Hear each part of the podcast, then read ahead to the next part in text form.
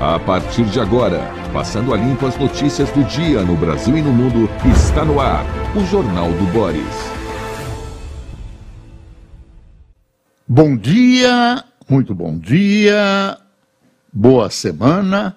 Está no ar o Jornal do Boris. O Jornal do Boris é um sobrevoo pelos principais acontecimentos do Brasil e do mundo a partir das primeiras páginas dos jornais. A semana que se inicia hoje é uma semana politicamente importante. Sobre ela, o, quer dizer, a partir de quarta-feira, nós teremos, deveremos ter novos juros. Quarta-feira, a reunião começa na terça, é reunião do Conselho Monetário Nacional, nós teremos provavelmente uma redução de juros. Provavelmente uma redução de juros. Eu diria muito provavelmente. A situação neste momento da economia brasileira, os números da economia brasileira já permitem essa redução. É uma decisão do Banco Central, a gente não se sabe uh, qual será a decisão, e uh, fontes do mercado debatem, não mais a queda, dão a queda como certa, debatem se será de 0,25 ou 0,50. Este é o debate, 0,50 ou 0,25, uh, ah, o mercado está dividido nas suas apostas. Então, isso muda a figura da economia brasileira, pelo menos neste período. Governo federal, né, o, o, o governo Lula tem insistido, até com certa violência, no sentido da queda de juros e parece que se aproxima o momento da primeira queda. Isso tem que ser feito com todo cuidado, tem sido feito com todo cuidado nessa operação dos juros, porque uh, dela depende praticamente o controle da inflação. Há outros meios de controle. Por exemplo, redução das despesas uh, governamentais. Mas isso, no governo Lula, não ocorre. Aliás, é difícil ocorrer em qualquer governo, especialmente num governo uh, gastador como o governo Lula, não ocorre mesmo. Então, a única alternativa que sobra para controlar a inflação é a manutenção ou aumentar os juros. Mas nesse caso, como a situação ah, está favorável, o mercado imagina a queda de juros. E ninguém diz que a situação é ótima. A situação é favorável não pelo que aconteceu ou deixou de acontecer ou vai acontecer, ah, pelas perspectivas. Né? Reforma tributária, arcabouço fiscal, né, um pouco mais de disciplina.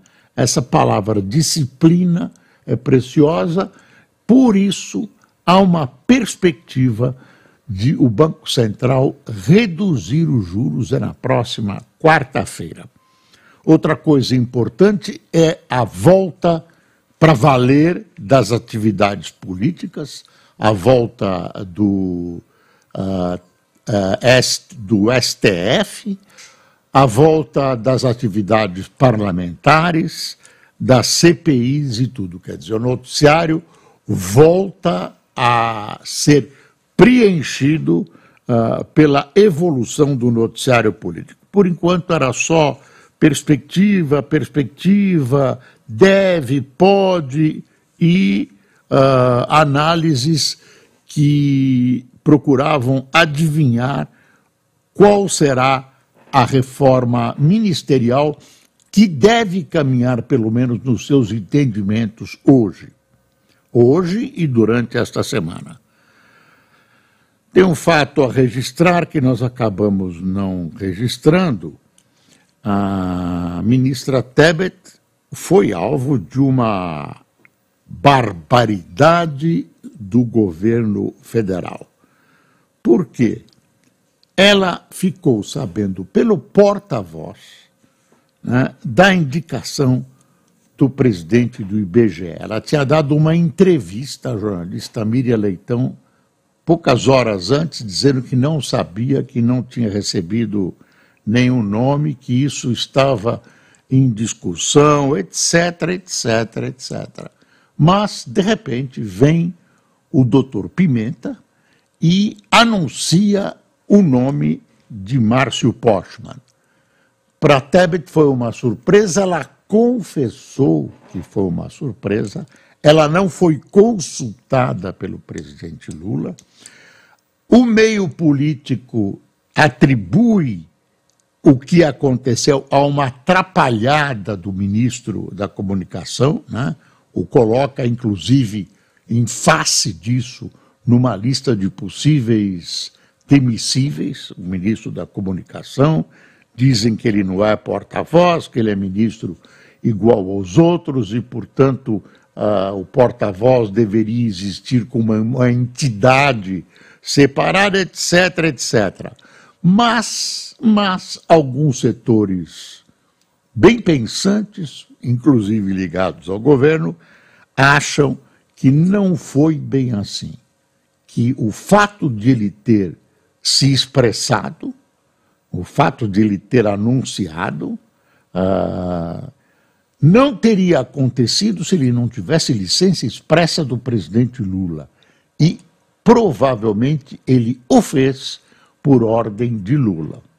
Por ordem de Lula, criando um fato consumado, não permitindo que a ministra Tebet reagisse. A ministra, uh, que tem perspectivas uh, futuras como candidata à presidência da República, uh, preferiu manter-se no cargo, aceitou de maneira festiva até, festejou, disse, não, se o presidente manda e tal, vamos obedecer, estou felicíssima, vou me dar com o Postman. Ela tem algo a defender, que é a sua própria candidatura, e ela sabe que há uma torcida para que ela não dê certo, para que seu, sua atuação não dê certo, porque uh, petistas que estão no governo e outros partidos também a veem como futura concorrente a, a, ao Palácio do Planalto. Então,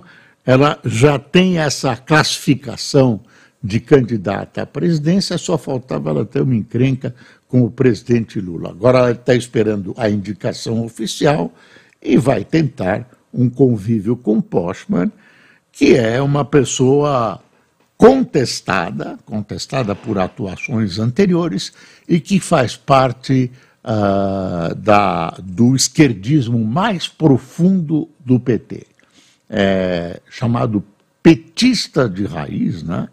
A ala esquerda do PT, tem uma definição dele correndo aí, uh, que é verdadeira, tá na, é uma definição sobre o PIX, que ele chama de uh, manifestação do imperialismo internacional para exploração do povo. Então, esse é o PIX, né? um, um, um instrumento que a população gostou e se utiliza uh, tremendamente, que facilita as transações bancárias, ele vê uh, uma relação uh, absolutamente uh, político-ideológica. Deixa eu mostrar os jornais, senão a gente acaba falando e não mostrando. Olha aí, Folha de São Paulo, operação da PM em Guarujá deixa ao menos 10 mortos. Você sabe, né, um, um soldado PM foi morto durante uma ação uh, no litoral paulista, no Guarujá. Isso provocou no sábado uma movimentação uh, enorme da Polícia Militar. Uh, sei, dizem que 600 militares, 600 PMs foram deslocados para, para o litoral. Houve, alguns dizem que houve tortura, nada comprovado, que os PMs teriam torturado algumas pessoas suspeitas, queriam saber quem era, e hoje de manhã surge a notícia de que, ah, segundo o governador, segundo o governador, o, o assassino do PM teria sido preso. Foi preso alguém, agora isso é versão da polícia, que ainda, claro, há ou não de ser comprovada. Teria sido preso. Agora, uh, eu gostaria muito que essa rapidez e essa movimentação que a polícia apresentou uh, na morte de um de seus membros uh, fosse estendida a toda a população. Foi de uma rapidez e de uma extraordinária competência que nem sempre a gente vê nos crimes que acontecem no cotidiano paulista e brasileiro. Uh, tem uma outra coisa interessante aqui na Folha. País tem menos servidores do que Estados Unidos, OCDE e nações latinas. Dos 91 milhões de trabalhadores brasileiros, 11,3 milhões, ou seja, 12,45% estão no setor público a ponto IPEA. O percentual é menor que o dos Estados Unidos, 13,55%, do Chile, 13,1%, e, e deixa eu ver, ah, a Organização para a Cooperação e Desenvolvimento Econômico, blá, blá, blá, tem a média dos países da organização de cooperação tal tem 23,48%. Aí você vai dizer, nossa, claro que vai ter gente que vai dizer isso. Nossa, estamos com poucos funcionários públicos, temos que ter mais, temos que abrir o concurso. Tem gente no PT que pensa dessa maneira. O, o ex-ministro Sérgio o José Dirceu pensava assim que, que o, a administração pública brasileira era carente. Você sabe qual a diferença? Você sabe qual a diferença? Por que eles têm menos e nós temos ah, menos ainda? Porque eles têm, ah, porque nós temos menos servidores que os que eu citei, Estados Unidos, OCDE, por quê? Por causa de produtividade por causa de produtividade. Basta, eu não tenho os números aqui, mas basta comparar a produtividade eh, do serviço público e do trabalhador brasileiro com a produtividade europeia e americana, aí você vai entender por que ah, no, nos Estados Unidos e na, no, na média dos países da OCDE ah, cabem menos funcionários públicos, cabem menos trabalhadores nas fábricas. Produtividade. É isso, gente. E aí, razões para a falta de produtividade, tem muitas a partir da instrução, da educação, do preparo. Enfim, essa é uma outra discussão. Mas não vai se iludir. Ah, temos menos. Que bom. Não é isso, não. Não é isso, não. Temos que lamentar que devemos ter muitos funcionários. Ah, aqui tem uma foto de um ônibus do Rio de Janeiro. Em terra marear, usuários de transporte público do Rio sofrem com superlotação e incertezas. Eu diria aos meus colegas da Folha de São Paulo, que eu tive a honra de dirigir, cuja redação tive a honra de dirigir, o seguinte: vocês não têm espelho aí? Isso aqui acontece em São Paulo também. Não é só no Rio, é igualzinho. Muda a cor do ônibus. É igualzinho. Em terra e mar, usuários de transporte público do Rio sofrem com superlotação e incertezas. É só mudar Rio para São Paulo, dá a mesma coisa. Eu, eu acho de, de vez em quando gozado.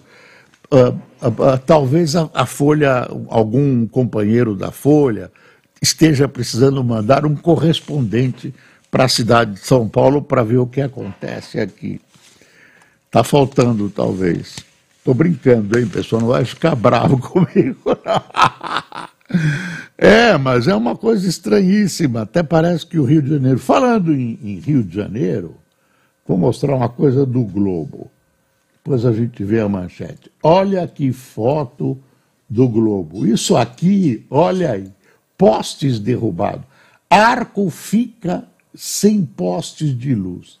Alvo de ladrões, painel solar, que custaram quase 100 mil 100 milhões aos cofres públicos, 100 milhões, estão sendo retirados agora pela própria concessionária que administra o arco metropolitano, trecho uh, da BR 493 entre Caxias e Itaguá, Itaguaí. Não há, não haja, não há prazo para instalação de nova iluminação. E falando nisso, e falando na Folha, a ponte estaiada, que leva o nome do falecido publisher da Folha, meu queridíssimo amigo Otávio Frias de Oliveira, teve os seus fios principais arrancados por ladrões e está às escuras está algum, alguns dias às escuras. O acesso a esses fios não é fácil. Esse pessoal trabalhou com ferramentas de qualidade, trabalhou com planejamento e levou muito fio de cobre e também parece que luzes especiais. Quer dizer, está às escuras. Então, Rio de Janeiro e São Paulo estão empatados. É a ponte, a ponte Otávio Frias de Oliveira, é a tal ponte estaiada, que fica lá pertinho da Rede Globo, na, na, na Marginal Pinheiros. É sobre o Rio Pinheiros, na Marginal Pinheiros. E falando na Rede Globo, tem uma notícia interessante sobre a Rede Globo: publicidade. A partir de hoje, nos créditos, créditos são aquelas letrinhas que sobem, por exemplo, no fim da novela, diretor, produtor, diretor de não sei o que, câmera, aquela, aquele letreiro. Vão começar a colocar publicidade ali. Você acredita? É uma, é uma experiência uh, interessante em termos publicitários. Provavelmente o preço será outro, o tempo de exibição também, que vai servir para algumas campanhas. Ah, parece que um banco, eu não sei exatamente qual, não estou escondendo o nome do banco, que vai ser, que vai estrear essa presença publicitária na, na, na Rede Globo de televisão. As outras deverão seguir. Uh, publicidade é coisa muito boa, movimenta a economia, movimenta a economia. Então, publicidade é sempre bem-vinda e também é um termômetro da economia.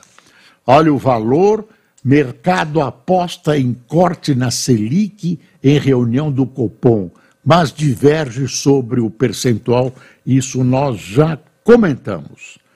Ah, ah, deixa eu ver, essa moça, essa senhora simpaticíssima, ah, Cooperação Amazônica, ah, secretária-geral da Organização do Tratado de Cooperação dos Países Amazônicos, a boliviana Alexandra Moreira, afirma ainda que não há clareza no setor privado e até mesmo em governo da região sobre as reais necessidades da Amazônia.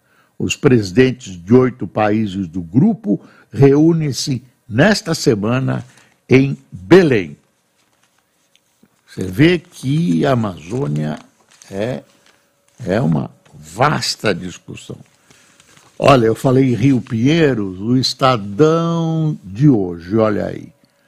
Ah, tem duas coisas para a gente ah, ver com atenção. Rio Pinheiros está vivo de novo, mas ainda doente.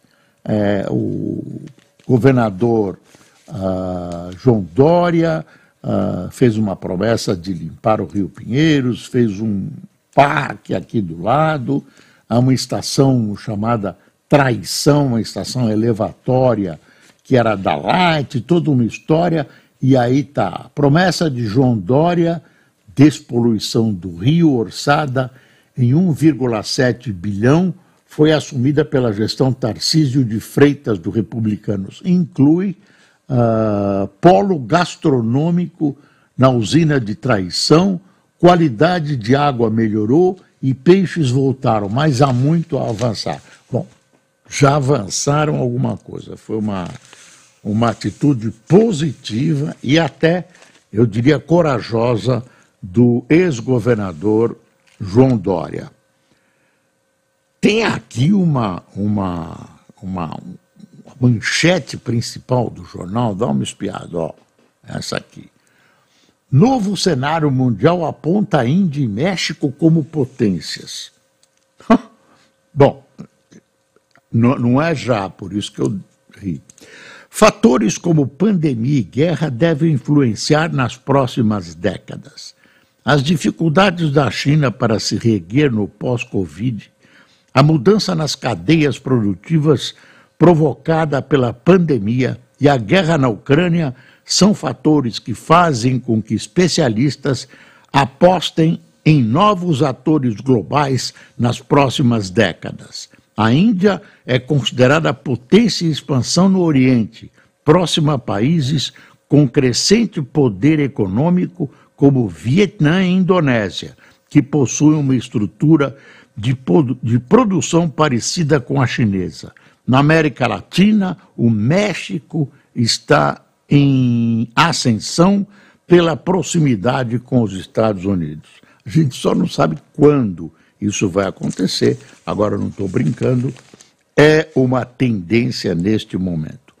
E falando da guerra na Ucrânia, neste fim de semana, a Ucrânia acertou um drone ou dois drones contra um prédio em Moscou. Os prejuízos foram pequenos, não morreu ninguém, não há feridos, pelo menos são as notícias. Pegou lá num prédio, não, mas o fato de, de a Ucrânia estar chegando, né, levando a guerra, como diz o presidente ucraniano Valensky, da onde ela veio, da, da Rússia, atingindo o coração russo, coração político da Rússia, que é Moscou, é grave, é grave. Dói para os russos. Quer ver? Aqui está no boletim da CNN. A Rússia pode ser forçada a usar armas nucleares. Sabe quem disse isso? O ex-presidente Medvedev. Um, em abril passado, ele alertou sobre a expansão nuclear russa caso a Suécia e a Finlândia se juntassem à OTAN. Em setembro, Medvedev disse que as armas nucleares estratégicas poderiam ser usadas para defender territórios incorporados à Rússia e à Ucrânia. Armas nucleares estratégicas são bombas menores, bombas atômicas menores para agir numa área menor, mas são bombas atômicas. Essa é a ameaça do Medvedev. Tem gente que acha que isso é verdade. Depois de um mês, STF, depois de um mês de recesso de funcionamento em regime de plantão, o Supremo Tribunal Federal retorna na terça-feira com suas atividades. Uh, na data que abrirá os trabalhos do seu segundo semestre, os ministros retomarão o julgamento sobre uso da tese da legítima defesa da honra em crimes de feminicídios. Uh, pautado para o mesmo dia está o caso que discute a soberania de decisões do tribunal do júri e as possibilidades de tribunal de segunda instância determinarem a realização de um novo julgamento. Na tarde de quinta-feira, a Corte realiza a sessão solene de posse de Cristiane Zanin, amigo do Lula, como ministro do Supremo. A cerimônia está marcada para as 16 horas. Você está vendo que tem muita coisa. Tem uma análise aqui do Estadão que eu achei interessante, e não é só do Estadão, não. Alguém está soprando e, e os jornalistas estão reproduzindo porque acham interessante. COP30 e o fator Alckmin levam Éder Barbalho a ser cotado para vice de Lula. O governador do Pará, Éder Barbalho, do MDB, tem crescido nas bolsas de apostas para ser o candidato a vice do presidente Lula nas eleições de 2026. Dois fatores têm catapultado Helder à posição de eventual parceiro da chapa do PT. A escolha de Belém como sede da COP 30 e a possibilidade de o atual vice Geraldo Alckmin disputar o governo de São Paulo, como revelou esta coluna, que é o, a coluna do Estadão, chama Coluna do Estadão. A Conferência Anual do Clima será em Belém, em 2025, à véspera das eleições presidenciais. O evento global é visto pelo grupo do governador como uma Copa do Mundo ambiental, com potencial de projetar internacionalmente o Brasil e a Amazônia e Elder. Ah, bom, olha, o estado do Pará tem Amazônia tal, vai fazer todos esses salamaleques internacionais. Agora não é o estado mais brilhante da federação. Quer dizer, a, a, imprensa internacional pode mostrar que no seio de onde se realiza a, a, essa COP, há um Pará com enormes e gigantescos problemas. Eu, eu quero agradecer, é, não, é, contar para vocês que a revista Oeste pode parecer é que, é que é interessante, olha, a revista Oeste, que é uma revista mais à direita, interessantíssima, me entrevistou. Eu ia tá na, tá na revista Oeste dessa semana. Tá aqui, tem um, uma chamadinha que me surpreendeu hoje. Né? Eu não sabia que, que enfim, está aqui que é uma chamada, está na revista Oeste, é, é, é, é só na, na, internet, né? E, e, e chama assim, o Brasil é muito melhor do que a gente imagina. Boris Casoy é o convidado desta semana do programa Oeste Casse. Estive lá, fui muito bem recebido. Uh, quero agradecer aos companheiros da revista Oeste. Vou aproveitar e dar algumas chamadas que eu achei interessantes, que é uma outra visão de Brasil e de mundo, uma visão mais à direita. Não quer dizer que seja ruim ou seja boa, mas é calcada em fatos e em pensamentos. Não é chute nem panfleto. A KGB do governo, Flávio Dino, usa é uma matéria do Silvio Navarro. Flávio Dino usa a Polícia Federal para perseguir adversários, restringe a posse de armas e prega o desencarceramento em massa. É o avanço do projeto comunista no país. Uh, eu já divido, eu não vejo, eu vejo no projeto de esquerda, mas não comunista. Bom, mas é a posição uh, apresentada pela revista. A Lei Somos Nós, do José Roberto Guza, respeitadíssimo jornalista de largas tradições de qualidade. O que vale no Brasil de hoje não é o que está escrito no Código Penal, mas aquilo que sai do gabinete do ministro Alexandre de Moraes ou de seus colegas. Você vê que tem aí coisas que, que são uma visão diferente. Você pode não concordar, eu posso não concordar, mas é interessante conhecer as visões da, da revista Oeste. Uh, também tem a Gazeta do Povo, mais à direita, que é um jornal uh, lá de Curitiba, que eu também recomendo para quem quer conhecer as posições mais à direita que existem por aí, sair um pouco uh, do, do, do que é diário na chamada grande imprensa. Quem tomou cafezinho conosco nesta segunda-feira? Segunda-feira não devia existir, viu? Segunda-feira devia começar já na sexta. Benedito Acácio, Maria das Neves, Djalma Nicolau, Maria Josela, Beto Matias, Ivonete Pauli, Zenóbio Junches, Iria Emdais, Emdars, Décio Quer, Nonato Monte, Leandro de Gaspari, Luciane Mara, Álvaro Luiz, Guga Augusto, Carlos Bartesic, Bartesic, isso mesmo, Leonard Guter, Regina Luzvarg, de Andradas, Minas Gerais, que é nossa telespectadora viciada. Adalto, e não tem solução para o vício de assistir o Jornal do Boris, viu? Adalto Santana e Tororó, Bahia, Edmar Guimarães, Ponte Nova, Minas Gerais, e Tânia Sanches, Monte Alto, São Paulo. Pessoal, muito obrigado por sua. Eu ia falar uma bobagem, mas não vou falar, não. Muito obrigado por sua atenção. Eu espero estar com vocês em todas as nossas plataformas, as nossas emissoras, retransmissoras, amanhã, neste mesmo horário. Tenha um bom dia.